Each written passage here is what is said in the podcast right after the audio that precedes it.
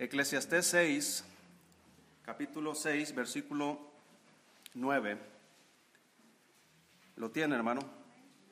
Sígame con su vista, dice la Biblia. Más vale vista de ojos que deseo que pasa. Y también esto es vanidad y aflicción de espíritu. Vamos a orar. Señor, gracias por su palabra en esta mañana. Señor, bendícela. Abre nuestro entendimiento, Señor, para comprenderla y ponerla en práctica. En el nombre de Jesús se lo pedimos. Amén. Más vale vista de ojos que deseo que pasa. Ayer eh, en la tarde estuve leyendo este, este libro y tratando de comprender, si, hermanos, mire, si usted quiere comprender por qué le pasa lo que le pasa, lea Eclesiastés y se va a dar cuenta por qué le pasa lo que le pasa. Por qué a veces está triste, por qué a veces tiene problemas, por qué a veces esto y lo otro. Hermanos, estamos debajo del sol y todo lo que está debajo del sol es vanidad. Entonces, podemos comprender. Y este pasaje, estaba leyendo anoche y estaba tratando de organizar todo, cómo voy a enseñar esto. Encontré una historia en el Nuevo Testamento que nos va a ilustrar lo que está diciendo este pasaje. Y de eso se trata este mensaje. Y quiero enseñarle vista o deseo que pasa. Dice el, dice el pasaje, más vale vista de ojos que deseo que pasa. Todos los que estamos aquí, hermanos, estamos aquí porque tenemos deseo de buscar a Dios. Estamos aquí porque tenemos deseos de mejorar nuestras vidas. Tenemos deseos de cambiar. Tenemos deseos de conocer más a Dios. Tenemos deseo de mejorar nuestros matrimonios. Tenemos deseo de que Dios bendiga nuestras familias. Hermanos, no hay otra explicación por lo cual estamos aquí. Todos tenemos un deseo de hacer algo mejor. Queremos que Dios nos bendiga. Entonces, hermano, no deje que ese deseo pase. Mejor como Jesús, como Felipe le dijo a Natanael, ven y ve. Ven y ve. Porque más vale vista de ojos que deseo que pasa. Cuando Felipe, hermanos, dice la Biblia que Jesús halló a Felipe, Felipe era de Bethsaida, y Felipe, hermanos, fue y halló a Natanael, su hermano, y le dijo, hemos hallado al Mesías, de quien escribió Moisés y los profetas, Jesús de Nazaret. Y dijo Natanael, ¿de Nazaret puede salir algo de bueno? Y le dijo Felipe, ven y ve. Cuando Felipe fue a donde estaba Jesús, Jesús le dijo, perdón, cuando Natanael llegó, le dijo Jesús, he aquí un verdadero israelita en quien no hay engaño. Natanael le dijo, ¿de dónde me conoces? Jesús le dijo, cuando estabas debajo de la higuera, antes de que te llamara Felipe, yo te vi. Y él le dijo, tú eres el Señor, tú eres el Dios de Israel, tú eres el Rey de Israel. Y Jesús le dice, porque te dije, te vi debajo de la higuera, ¿crees? Cosas mayores que estas verás. Y de aquí en adelante, le dijo Jesucristo, verás el cielo abierto y ángeles de Dios que suben y descienden sobre el Hijo del Hombre. Hermanos, la frase que dice aquí, más vale vista de ojos que deseo que pasa, es precisamente lo que le dijo Felipe a su hermano, ven y ve. Natanael, como Felipe, como Andrés, como Pedro, como Juan y, otros discípulos estaban esperando la venida del Mesías y cuando alguien les dice, hemos encontrado al Mesías, ellos no se quedaron con el deseo de que Cristo viniera, sino que ellos fueron y vieron. Ellos fueron a donde estaba Jesús y no hubo nada, hermanos, que se interpusiese en esa decisión. Ahorita acabamos de leer también, hermanos, y ahorita lo vamos a leer. Juan 12, búsquelo. Acabamos de tener la lectura y encontramos a unos hombres que desean ver a Jesús. Juan capítulo 11.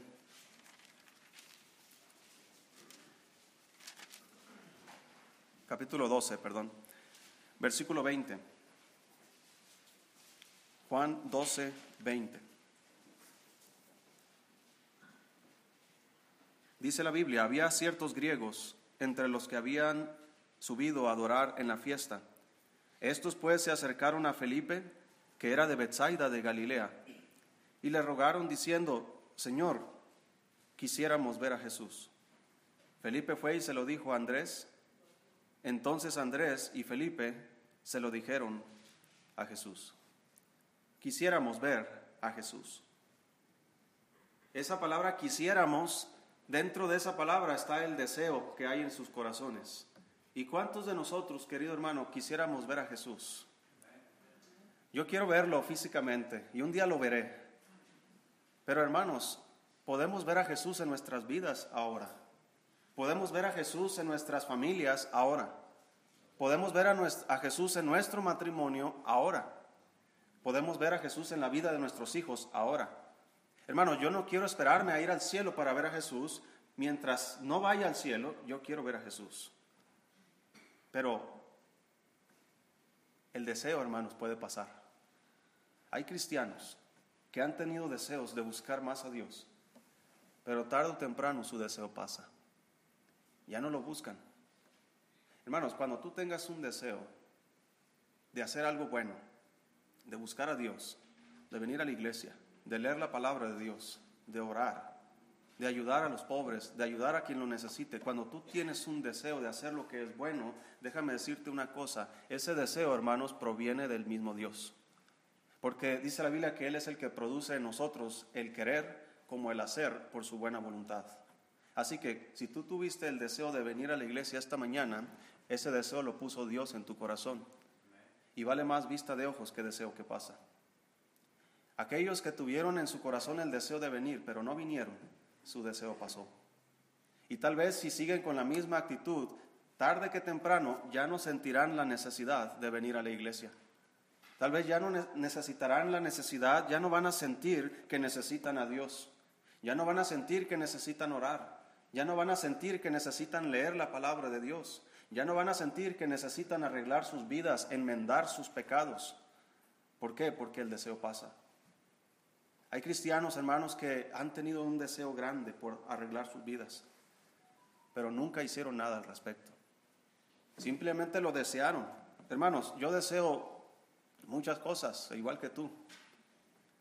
Pero Dios, hermanos, no es como como una lámpara maravillosa, ¿verdad? Donde tú frotas y Él te cumple tus deseos. Donde solamente, ¿verdad? Como un amuleto de la buena suerte, Dios va a hacer algo por nosotros. No, dice Dios, más vale vista de ojos que deseo que pasa. Ven y ve. ¿Quieres ver a Jesús? Pues ven y ve. ¿Quieres conocer a Jesús? Pues ven y conócele. ¿Quieres hablar con Jesús? Pues ven y ora. ¿Quieres eh, estar con Jesús? Hermanos, y cada vez se lo digo y cada vez, hermanos, se lo digo con más convicción. Cada vez que nos reunimos en la iglesia, Jesucristo está en medio de nosotros. Ven y ve. Yo no sé tú, pero cuando yo salgo de este lugar, aunque yo soy el que predico, hermanos, déjame decirte que lo que estoy predicando eh, ya lo he tenido en la mente, en el corazón durante la semana y Dios ya está obrando en mi vida y hay una gran necesidad de mi parte de conocer más a Jesús. Cuando tengo ese deseo, cuando tengas ese deseo, agárralo y no lo sueltes. Ven y ve. Más vale vista de ojos que deseo que pasa. Muchos han perdido el deseo porque no han decidido venir y ver.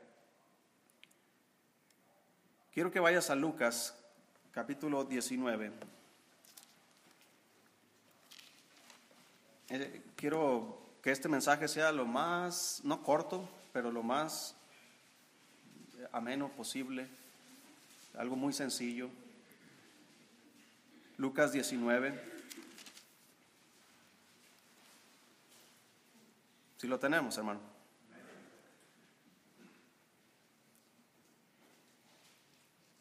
Dice la Biblia, habiendo entrado Jesús en Jericó, iba pasando por la ciudad y sucedió que un varón llamado Saqueo, que era jefe de los publicanos y rico, procuraba ver quién era Jesús, pero no podía a causa de la multitud, pues era pequeño de estatura.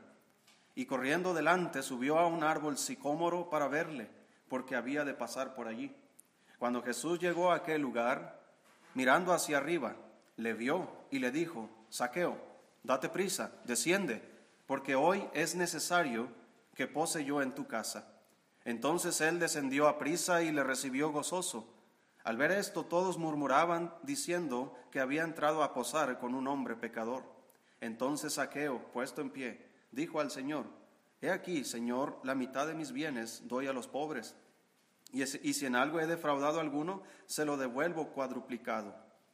Jesús le dijo, Hoy ha venido la salvación a esta casa, por cuanto él también es hijo de Abraham, porque el Hijo del Hombre vino a buscar y a salvar lo que se había perdido. Aquí tenemos, hermanos, a Saqueo, un hombre pequeño de estatura. Dice la Biblia que entrando Jesús en Jericó, iba pasando por la ciudad y este hombre quería, dice ahí en el versículo 2, versículo 3, procuraba ver quién era Jesús, pero no podía a causa de la multitud. Hay algo, hermanos, que se interpone entre Saqueo y el Señor Jesús, y es la multitud.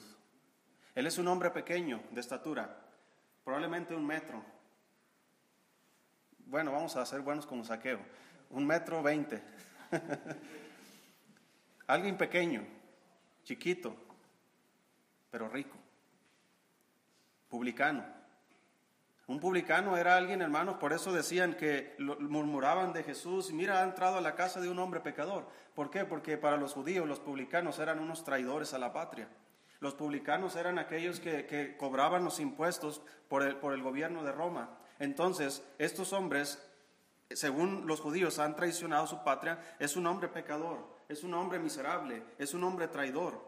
Pero hermanos, procuraba ver a Jesús. No importa quién seas tú, no importa qué traidor seas contra Dios, no importa cuántos pecados tengas en tu vida, si tienes un deseo de buscar a Jesús, ven y ve. Porque Jesús vino a buscar y a salvar lo que se había perdido. Él no vino a buscar a justos, sino a pecadores al arrepentimiento. Así que hermanos, muchas personas quieren buscar a Jesús, pero delante de ellos hay una multitud de pecados. Y por esa multitud de pecados se sienten indignos. Yo no voy a ir a, la iglesia porque mira mi vida, cómo soy, mira qué miserable soy, mira cómo vivo. ¿Qué van a decir de mí? Ven y ve. En Cristo hay perdón de pecados. Por lo tanto, ven y ve. No importa cómo haya sido tu pasado, no importa lo que hayas hecho, no importa el fracaso que hayas tenido. Hermanos, ven y ve. Dice Jesús, perdón, dice la Biblia, que cuando este hombre procuraba ver quién era Jesús, hermanos, ¿por qué este hombre ha procurado ver a Jesús? Esa palabra procurar está hablando, hermanos, de que hay una intención de su parte de acercarse a Jesús. Tal vez la intención de, saqueo, hermanos, tal vez no era que, que Jesús fuera a su casa. Y fíjate, hermano, muchas veces pensamos como aquel hombre que estaba en la cruz. Le dijo a Jesús, acuérdate de mí cuando vengas en tu reino. No le dijo, llévame a tu reino, sino acuérdate de mí. Ese hombre se sentía tan indigno que ni siquiera él sentía que merecía ir al cielo. Acuérdate de mí. Pero Jesús le dijo algo muy poderoso. De cierto te digo que hoy estarás conmigo en el paraíso. Pero es un hombre pecador, pero es un hombre indigno. Bueno, Jesús vino a buscar y a salvar lo que se había perdido. Y ese hombre está en la cruz disfrutando de la gloria, está en el cielo disfrutando de la gloria. Ese hombre está allá, ese hombre, hermanos, nunca hizo nada bueno en su vida. Ese hombre nunca se bajó de la cruz para ir a una iglesia. Ese hombre nunca se bautizó, nunca hizo obras buenas, nunca hizo nada, nunca predicó, nunca hizo ninguna buena obra. Pero hizo algo muy importante. Se acercó a Jesucristo. Y Jesucristo dijo, todo aquel que viene a mí, no le echo fuera. Así que ven y ve.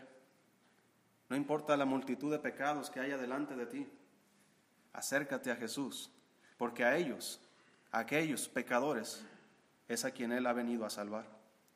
No te sientas tan indigno, porque todos lo somos. No sientas que tú eres tan miserable que, no mereces. Nadie merecemos. Todos somos miserables. Todos hemos pecado, todos hemos ofendido a Dios. Pero querido hermano, todo aquel que llega a Jesús, encuentra la vida eterna. Por lo tanto, ven y ve. Hay una multitud delante. Tal vez esas multitudes que tienes delante de ti sean tus pecados. O tal vez esa multitud que tienes delante de ti sean tus bienes. Dice en Lucas 18. Dice ahí, Lucas 18. Nomás dale una vuelta a la hoja hacia atrás. Dice la Biblia, versículo 18. Un hombre principal le preguntó diciendo, Maestro bueno, ¿qué haré para heredar la vida eterna? Jesús le dijo, ¿por qué me llamas bueno? No hay ninguno hay bueno sino solo Dios. Los mandamientos sabes, no adulterarás, no matarás, no hurtarás, no dirás falso testimonio, honra a tu padre y a tu madre. Él dijo, todo esto lo he guardado desde mi juventud. Jesús, oyendo esto, le dijo, aún te falta una cosa, vende todo lo que tienes y dalo a los pobres, y tendrás tesoro en el cielo, y ven y sígueme. Entonces él, oyendo esto, se puso muy triste porque era muy rico. ¿Qué se interpuso, hermanos, entre Jesús y este hombre? Sus riquezas. Hay personas, hermano, que sus bienes les impide acercarse a Jesús. Quisiéramos ver a Jesús, quisiéramos acercarnos más a Jesús. Mira hermano, hay muchos de ustedes, muchos matrimonios, tenemos necesidades, pero hay muchos de ustedes que necesitan acercarse más a Jesús porque sus matrimonios están tambaleando. ¿Cómo si mi matrimonio está muy bien? Si hacemos un examen, hermanos, en nuestras vidas, te darás cuenta que necesitamos más de Jesús. Necesitamos más del Señor para que no sea demasiado tarde. Este hombre, hermanos, hay algo que, se interpone entre Jesús y él y son sus riquezas. Jesucristo no está, hermanos, diciéndole solamente que, que regale su dinero a los pobres. Lo que Jesús está diciendo es, mira, quiero saber quién es más importante en tu corazón, si yo o tus riquezas. Jesucristo no te va a decir que vendas todos tus bienes y lo des a los pobres ahora, porque eso sería una irresponsabilidad en el cuidado de tu propia familia. Lo que Jesús más bien está diciendo que nosotros debemos poner nuestra mirada en las cosas de arriba y no en las cosas de este mundo. Que nosotros debemos amar más a Dios que a las riquezas, porque ninguno puede servir a dos señores. O amarás a uno y aborrecerás al otro. Y es precisamente lo que este joven hizo. Ese hombre pudo, tuvo la oportunidad. Jesucristo le dijo, Ve, vende todo lo que tienes, dalo a los pobres y luego ven y sígueme. Hermano, qué privilegio hubiera sido para ese hombre haber seguido a Jesús. Imagínese, a lo mejor no iba a ser uno de los apóstoles, pero a lo mejor iba a ser tal vez como Matías. ¿Sí recuerda Matías que fue el sucesor de Judas Iscariote?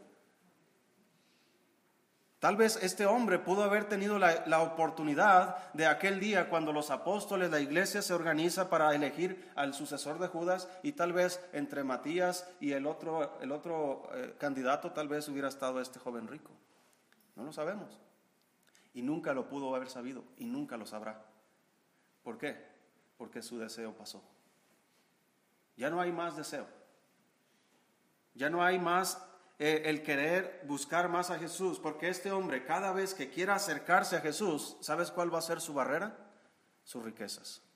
Si este hombre la siguiente semana busca a Jesús para decirle, Jesús, quiero seguirte, ¿qué le va a decir el Señor? Vende todo lo que tienes y dalo a los pobres y ven y sígueme. Él ya conoce la respuesta de Jesús y cada vez que él se acerque a Jesús, él sabe lo que Jesús le dirá. Así que hermano, muchos de nosotros queremos acercarnos más a Jesús, pero hay barreras que nos impiden acercarnos más.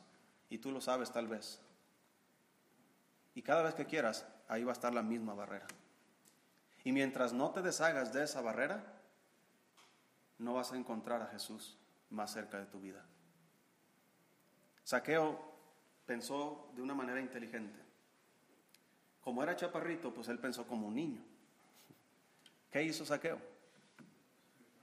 Se subió a un árbol. Él no pensaba, ah, voy a subirme al árbol a ver si Jesús se sube conmigo al árbol. No, él solamente quiere ver a Jesús. ¿Quién es Jesús? He escuchado de Jesús. He sabido que, hace milagros, he sabido que levanta a los cojos, que, le da vista a los ciegos. He sabido, es más, he, sabido que, resucitó a un hombre. ¿Quién es ese hombre tan poderoso? ¿Quién es ese hombre que, tal vez hay, hay murmuraciones ahí, que, tal vez él es el, el, eh, el Mesías? ¿Quién es Jesús? Quiero conocerlo, pero no puedo.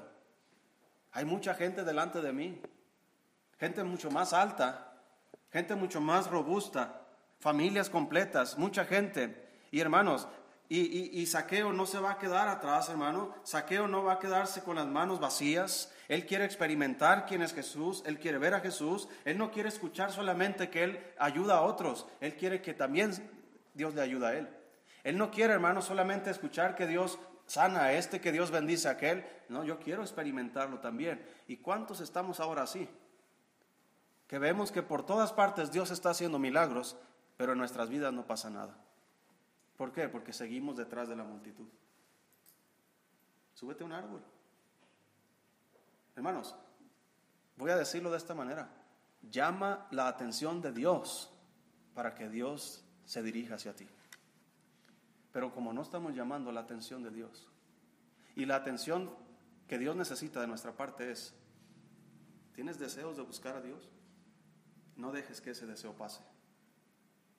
Dios quiere agarrar ese deseo y quiere no solamente cumplir tu deseo, pero quiere bendecir tu vida. Tal vez esas multitudes son tus propios familiares. Lucas 14, dale más atrás. Y mira hermano, aquí es donde muchos cristianos se topan, sus familiares. Y entre sus familiares podemos incluir amigos, vecinos y conocidos. Lucas 14, 25 dice la Biblia. Grandes multitudes iban con él. Grandes multitudes iban con él. Y volviéndose les dijo, yo vine para prosperarte y para que seas rico. ¿Sí dice eso, hermano? No, mira, Jesús conoce los corazones de esa multitud y se acerca a ellos volviéndose les dice, si alguno viene a mí y no aborrece a quién, a su padre y madre y mujer e hijos y hermanos y hermanas y aún también su propia vida, no puede ser mi discípulo. Y el que no lleva su cruz y viene en pos de mí, no puede ser mi discípulo. Porque ¿quién de vosotros, queriendo edificar una torre, no se sienta primero y calcula los gastos a ver si tiene lo que necesita para acabarla? No sea que después que haya puesto el cimiento y no pueda acabarla, todos los que lo vean comiencen a hacer burla de él. Mira hermano, yo me imagino a la vida de muchos cristianos como un edificio a medias. No pueden acabar, no pueden seguir edificando porque hay una barrera. Hay una multitud de personas delante de ustedes que les impide acercarse más a Jesús y esa barrera muchas veces es tu papá, tu mamá, tu esposa, tus hijos, tus padres, tus vecinos. Esta mañana hay cristianos, no solo en esta iglesia, en cualquier iglesia, que no fueron a la iglesia muchos cristianos porque llegó su abuelita a visitarlos, porque llegó su papá de, visita, porque ¿cómo voy a dejar a mi papá solo en mi casa? Bueno, ¿qué nos dice la Biblia? No dejar de congregarse, como algunos tienen por qué, por costumbre. Y ahí está una barrera. Tenían el deseo de venir, pero el deseo pasó porque hay una barrera delante de ellos. Hay cristianos, hermanos, que no están en esta mañana aquí y en sus propias iglesias porque,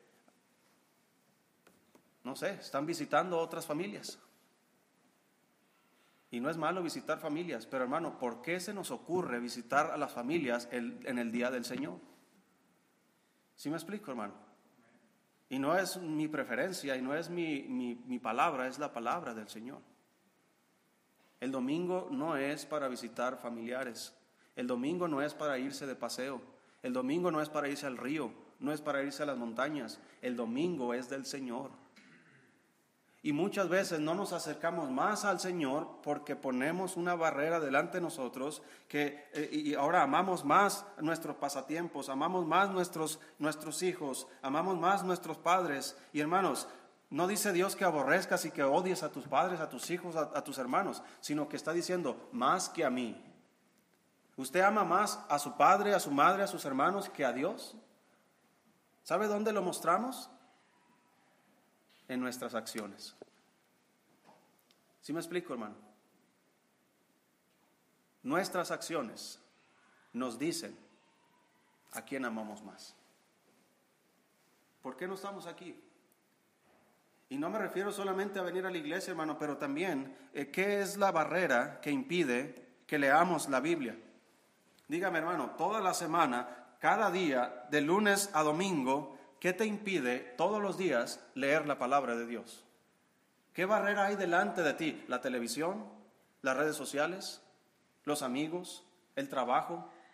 ¿Qué, te impide?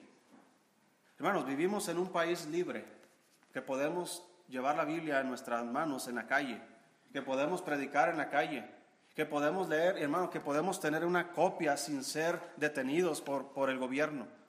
Y hay países donde no pueden hacer lo mismo que tú y yo sí podemos.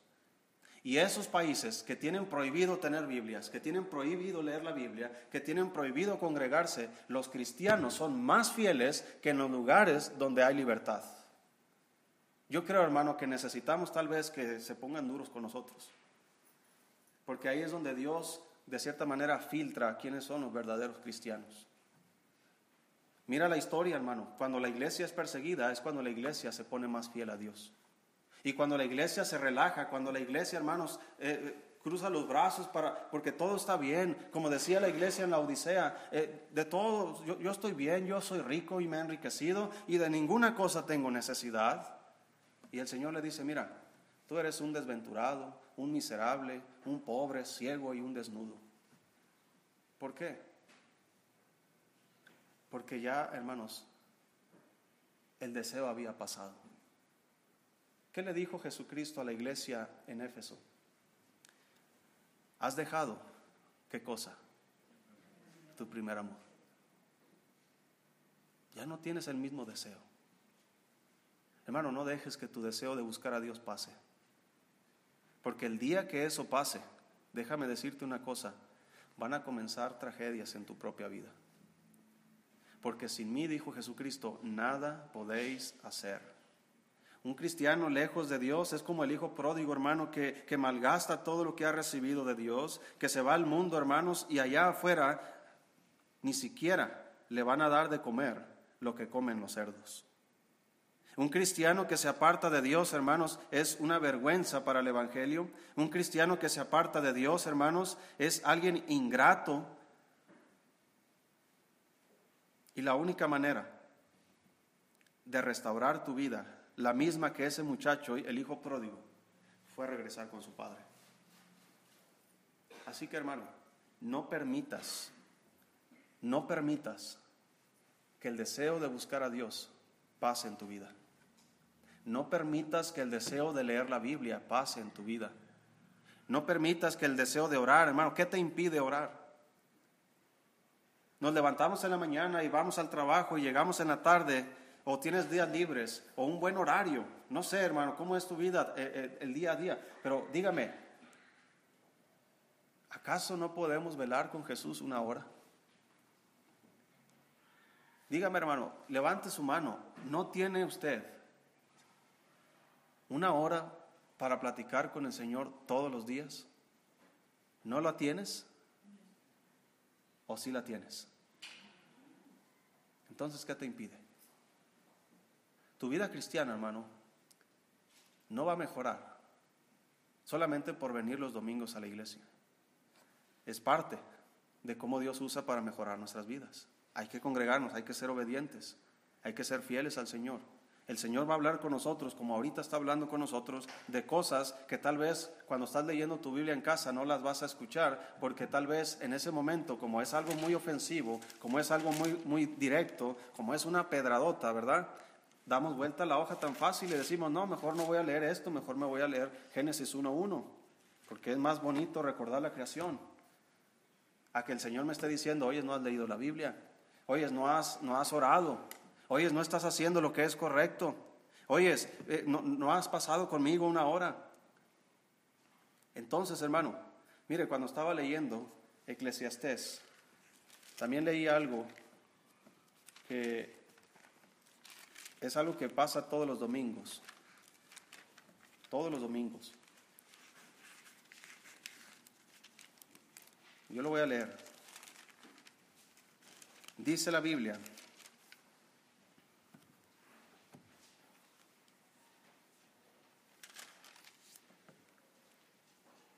Procuró el predicador hallar palabras agradables y escribir rectamente palabras de verdad las palabras de los sabios son como aguijones y como clavos hincados son las de los maestros de las congregaciones, dadas por un pastor. Así que hermano, si tú eres de aquellos que se interpone o que permites que haya una barrera entre tú y Jesús, para ti es este mensaje. ¿Qué te impide, hermano, ser mejor cristiano? ¿Qué te impide, hermano, pasar una hora al día con el Señor en oración? ¿Qué te impide ayunar de vez en cuando? Hermano, el ayuno ha sido, ha sido quitado de, muchas iglesias y ya no se predica y ya no se practica, hermano. Muy, muy pocos cristianos practican esto ahora. ¿Sabe por qué, hermano? Porque hemos conseguido hacer las cosas por nuestra propia fuerza. Pero todo lo que hagamos en nuestras propias fuerzas, hermano, no tiene valor en la eternidad. No tendrá frutos que permanezcan. La única forma, hermano, es que nos acerquemos más a Jesús, porque más vale vista, ojo de vista o vista de ojo que deseo que pasa. Más vale, hermanos, venir y ver. Más vale comprobar, como aquellos discípulos, aquellos hombres que estaban, hermanos, eh, buscando al Señor. Pablo fue y les predicó y ellos Dice la Biblia que investigaban diligentemente en la palabra de Dios para ver si era así como Pablo les estaba enseñando. Ellos no querían quedarse solamente a un lado, ellos querían experimentar e ir más lejos. Querían aprender más. Hermano, ¿qué te impide aprender más? ¿Qué te impide aprender más? Hermanos, yo no sé mucho de la Biblia. ¿Y cómo está predicando? No sé. Sé lo suficiente para predicar, pero me falta mucho. ¿Cuánto te falta a ti? Aprender. Yo llegué al cristianismo cuando tenía 10 años, tengo 33 años. Y me falta mucho por aprender. Muchos de ustedes nacieron en las iglesias. Alguien que nació en una iglesia, que siempre ha estado en la iglesia, hay, muchos, ¿verdad? Que, han estado, hay unos hijos de pastores allá atrás, misioneros, que toda la vida la Biblia, la Biblia, la Biblia, ¿cuánto nos hace falta? A pesar de que hemos tenido influencia de cristianos, a pesar de que tal vez sus padres eran cristianos y, había eh, oración, había lectura de la Biblia en sus casas, pero aún así, hermano, nos sigue faltando conocimiento de la palabra de Dios. ¿Qué te impide seguir aprendiendo? ¿Qué hay delante de ti que no puedes sentarte y llevar un estudio por tu propia cuenta en tu propia casa? ¿Qué te impide sentarte y comenzar a estudiar la palabra de Dios? ¿Qué te impide llevar un estudio acerca de la oración, acerca de la lectura de la Biblia, acerca de los apóstoles? ¿Qué te impide? Ven y ve. Nuestras vidas, nuestras familias y nuestros matrimonios estarían en mejores condiciones si estuviéramos más cerca de Dios. ¿Qué tan cerca te encuentras tú de Dios ahora? Hermano, no importa la barrera que tengas delante de ti, quítala. Súbete al sicómoro. Y desde ahí el Señor va a observar tu diligencia, el Señor va a observar que realmente tienes un deseo de buscarle, que no te rendiste, que no te quedaste ahí atrás, hermanos, con los brazos cruzados diciendo, pues ni modo, no pude, lo intenté. Tenía el deseo. Hermanos, ¿y cuántos cristianos nos justificamos diciendo, es que la intención es lo que cuenta? Pues si pudiste haber hecho más, esa intención no sirvió para nada. ese deseo no sirvió para nada. Yo tengo deseos, tengo deseo, tengo deseo. Hermano, no dejes que tu deseo pase. Si tienes deseos de buscar a Dios, búscalo con todo tu corazón. No importa la vida que hayas llevado, no importa los pecados que hay detrás. Hermanos, en Cristo hay perdón de pecados. Busca a Jesús. No pierdas el deseo. ¿Cuántos de ustedes, levante su mano, tienen deseos, hermanos, de leer la Biblia? ¿Tienen deseos de leer la Biblia? Léala. No deje que ese deseo pase. Y estás ahí en la mañana, tal vez sin hacer nada en tu casa, un día de descanso, no sé, y tienes deseos de leer la Biblia, pero también tienes deseos de mirar Facebook, hermano, pues vete a la Biblia y haz a un lado el Facebook, haz a un lado los deportes, haz a un lado los amigos y ponte a leer la Biblia. Porque mientras esté delante de ti y la Biblia, algo que divida, ya sea un familiar, un pasatiempo o lo que tú quieras, que esté delante de ti, que te priva de leer la Biblia, hermano, te vas a quedar ahí, igual que como estás. Nada va a cambiar en nuestras vidas si no hacemos el deseo que tenemos. Porque ese deseo lo puso Dios ahí. Porque Él desea, hermano. Mira, cuando, cuando este hombre, Saqueo, está pensando ahí, detrás de la multitud, ¿cómo le hago para acercarme a Jesús? ¿Cómo le hago? ¿Cómo le hago? ¿Cómo le hago? Tal vez está pensando opciones. A lo mejor le dijo a uno, oye, me subes aquí arriba, ¿verdad? No sé. Él está pensando, él está pensando soluciones, soluciones. ¿Qué hago? ¿Qué hago? Quiero conocer a Jesús, pero no puedo. Hay mucha gente delante de mí. Soy muy chaparrito y no puedo alcanzar a mirar. ¿Qué hago? ¿Qué hago? Hasta que se le prendió el foco, miró un árbol y dijo, me subiré a ese árbol. ¿Tú crees, hermano, que Jesús no estaba observando su diligencia? ¿Tú crees que Jesús no estaba observando sus intenciones, su deseo? Sí. Porque cuando Jesús iba pasando por ahí, él solamente estaba esperando que Saqueo se subiera a ese árbol. Así que Jesús, hermano, está aquí esta mañana y Él está esperando a que tú te subas a ese árbol. Él está esperando que hagas algo, que te muevas, que cambies las circunstancias. No dejes todo en las manos de Dios, hermano, porque déjame decirte, Dios va a hacer lo que Él puede hacer, pero Él va a esperar que tú y yo hagamos lo que Él quiere que hagamos. Y hay muchas cosas. Dice la Biblia, pedid y se os dará. ¿Verdad que sí? ¿Usted cree eso, hermano? Ok. También dice, no tenéis porque no pedís. ¿Quién es el que da? ¿Quién es el que pide? Tú. Así que cuando tienes necesidad y no pides, tu necesidad va a seguir contigo. Así que cuando tienes una enfermedad y no pides, tu enfermedad va a seguir contigo. Así que cuando tienes problemas y no pides, tus problemas seguirán contigo.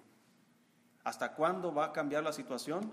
Hasta que te decidas subirte a ese árbol, hasta que te decidas moverte, hacer algo.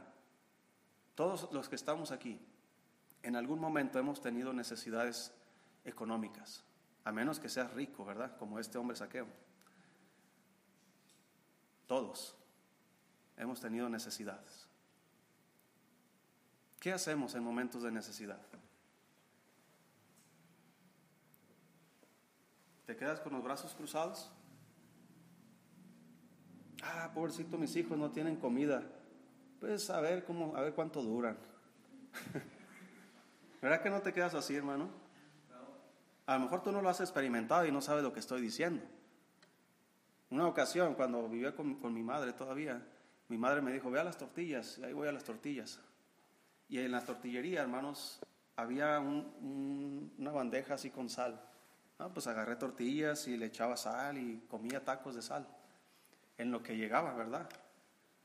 Cuando llegué a la casa, hermano, ¿sabe cuál era el, menú del día? Tacos de sal.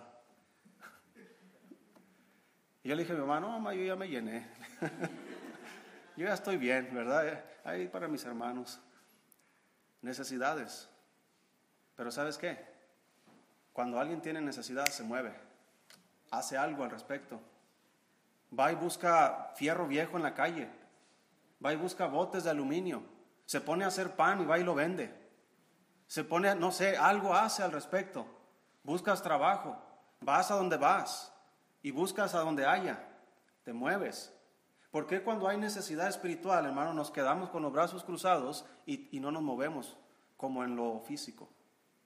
¿Por qué, hermanos, cuando vemos nuestros hijos padecer necesidad y que no tienen zapatos y que ya la ropa no le queda y yo no tengo cómo comprarle y me muevo y trabajo y busco y, y no sé, hasta voy como aquel hombre y pido prestado dos panes para poder darle de comer a mis hijos? ¿Por qué me muevo por la necesidad física de mis hijos y cuando los veo padecer espiritualmente no tengo la misma disposición? ¿Por qué no me muevo ahí cuando veo que mi matrimonio está decayendo? Se está muriendo de hambre y no voy y busco la solución. No dejes que tu deseo pase, porque más vale vista de ojo que deseo que pasa. Muchas veces, hermanos, el deseo nuestro pasa porque otras cosas han ocupado nuestro corazón. Otras cosas. Mira, te voy a dar un consejo de economía, ¿ok? Anótalo para que no se te pierda. Cuando vayan a comprar el mandado, primero coman algo, llénense. Sí, algo, no sé, unas, unas entomatadas, hermano Julio, que te den unas 15. Y luego van al mandado. ¿Saben qué va a pasar, hermano? No se les va a antojar nada van a llegar con lo único que necesitan. Mire, cuando yo, cuando recién nos casamos, nosotros íbamos al mandado los domingos en la tarde, casi entre la tarde y noche. Íbamos por, con el carrito, ¿verdad?, en la tienda, y le decía a mi esposa, ah, mira ese pan, échalo. Mira ese pay, qué rico se ve, échalo. No sé cómo, hermano, hasta llevé unos charalitos una vez. Ni me los comí porque yo no como charalitos. ¿Si sabe cuáles son los charalitos? Nada más porque se me antojaron. Los vi ahí doraditos, bien con, chilito y bien sabrosos. Le dije, vamos a echar unos charalitos. Yo bien, y llegamos a la casa y mi esposa, a ver, cómate tus charalitos. Probé uno, hermano. Pero por orgullo me los comí.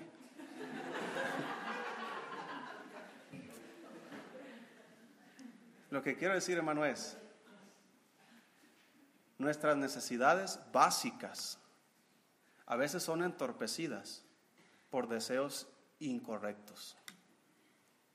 Yo no tenía necesidad de comprar charelitos. Yo no tenía necesidad de comprar un pay y un pan a la vez. Solamente por, por el deseo. Quiero esto, quiero esto y quiero lo otro. Hermanos, nuestros hijos son así, ¿verdad que sí? Van a la tienda y ¿qué quieren los niños? Todo, cómprame esto y cómprame aquello. Y, si no son de los hijos disciplinados, te va a hacer un berrinche en la tienda. Porque quiere esa paleta, porque quiere ese juguete, porque quiere esas papitas, porque quiere ese juguito. Y si eres de los débiles, ese niño va a salir con todas esas cosas de la tienda. Y tu economía se viene abajo. Entonces, cuando nosotros tenemos el deseo de leer la Biblia, tenemos el deseo de orar, tenemos el deseo de ir a la iglesia, tenemos el deseo de servir a Dios, tenemos el deseo de buscar a Dios. Hermano, el diablo va a poner en medio de todos esos deseos otras cosas que no son indispensables. Que tal vez no sean malas, pero que no son indispensables. Yo creo todos hemos tenido este problema, más los jóvenes. Allá atrás hay jóvenes casados, pero que todavía andan con las mismas cosas. Me refiero al deporte. ¿okay? Yo no entiendo cómo se van a jugar fútbol sábado en la noche. Pero bueno, están jóvenes, ¿verdad? Y ya, ya, ya envejecerán. Cuando yo era joven, hermanos, empezaba a ir a la iglesia. Yo tenía el deseo de ir a la iglesia, pero tenía el deseo de ir a jugar fútbol. Y me metí a un equipo de fútbol. Y luego mi mamá me compró unos zapatos de fútbol. Y luego me dieron mi uniforme, unas cañitas que se me veían con mi chor. Pero ahí estaba yo, con mi uniforme, con mis zapatos, en un equipo. Ni me metían a jugar, pero ahí iba. Tenía el deseo, ir a jugar, ir a la iglesia, ir a jugar, ir a la iglesia. Y a veces hasta oraba, Señor, que el partido sea después del culto. Porque yo quería ir a la iglesia, pero quería jugar. Y hubo un periodo de tiempo en mi vida donde este deporte, hermano, me alejó de la iglesia. dejé de ir a la iglesia. Primero decía, bueno, los partidos hoy en la mañana, no voy en la mañana, pero en la tarde voy a ir a la iglesia. Bueno, decía yo en mi conciencia, ¿verdad? Está bien así. Así sigo con Dios y sigo jugando fútbol. Después dejé de ir en la tarde porque llegaba bien cansado o porque, no sé, miraba fútbol en la televisión. ¿Cuántos miramos fútbol en la televisión todavía? Me, encanta, ¿verdad? Aunque las chivas andan para el arrastre, ¿verdad? Pero, pero ¿sabe qué, hermano? Lo mismo te puede pasar a ti con otros pasatiempos, con otras cosas que a lo mejor no son malas, pero no son indispensables. Yo no necesito el deporte, sí necesito hacer ejercicio, pero yo no necesito andar corriendo detrás de una pelota.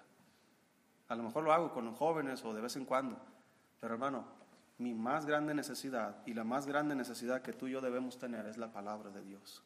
Dice la Biblia, ejercítate para la piedad. Ejercítate para la piedad. Y la única manera de estar bien ejercitados en la vida cristiana es por medio de la palabra de Dios, es por medio de la oración, es por medio de no dejar de congregarse, es por medio de tomar decisiones sabias de acuerdo a la palabra de Dios, es por medio de acercarse más a Jesucristo. Pero si hay algo que se, se interpone entre tú y todas estas cosas, debes subirte a ese árbol. Y desde ese árbol, el Señor notará tu intención el Señor notará tu deseo. El Señor notará tu diligencia. Y déjame decirte, hermano, cuando el Señor nos pide que le busquemos, Él espera que tú y yo lo hagamos primero. Él dijo esto en, el libro de, Santiago, acercaos a Dios y Él se acercará a vosotros. Él no tiene problema de acercarse a nosotros, pero Él quiere que tú y yo nos acerquemos primero. Y Él sabe cuántos de ustedes tienen el deseo en esta mañana de acercarse más a Él. Él sabe cuántos de ustedes ya están trepados en ese árbol. ¿Y sabes qué está diciendo el Señor en esta mañana? Te está diciendo, hey, bájate de ahí, porque hoy es necesario que pose yo en tu casa. Porque hoy es necesario que yo vaya y restaure tu matrimonio. Porque hoy es necesario que yo vaya y ayude a tus pequeños hijos. Porque hoy es necesario que yo vaya y supla las necesidades que hay en tu casa. Porque hoy es necesario que vaya y sane todas tus dolencias. Así que, ¿por qué te quedas detrás de la multitud y no te subes a ese árbol? Y si todavía estás detrás de la multitud, te animo, trépate al árbol. Súbete lo más rápido que puedas. Haz algo diferente de lo que estás haciendo ahora para que el Señor mire tu intención y el Señor mire tu deseo. Y si tienes ese deseo ahora, no dejes que pase.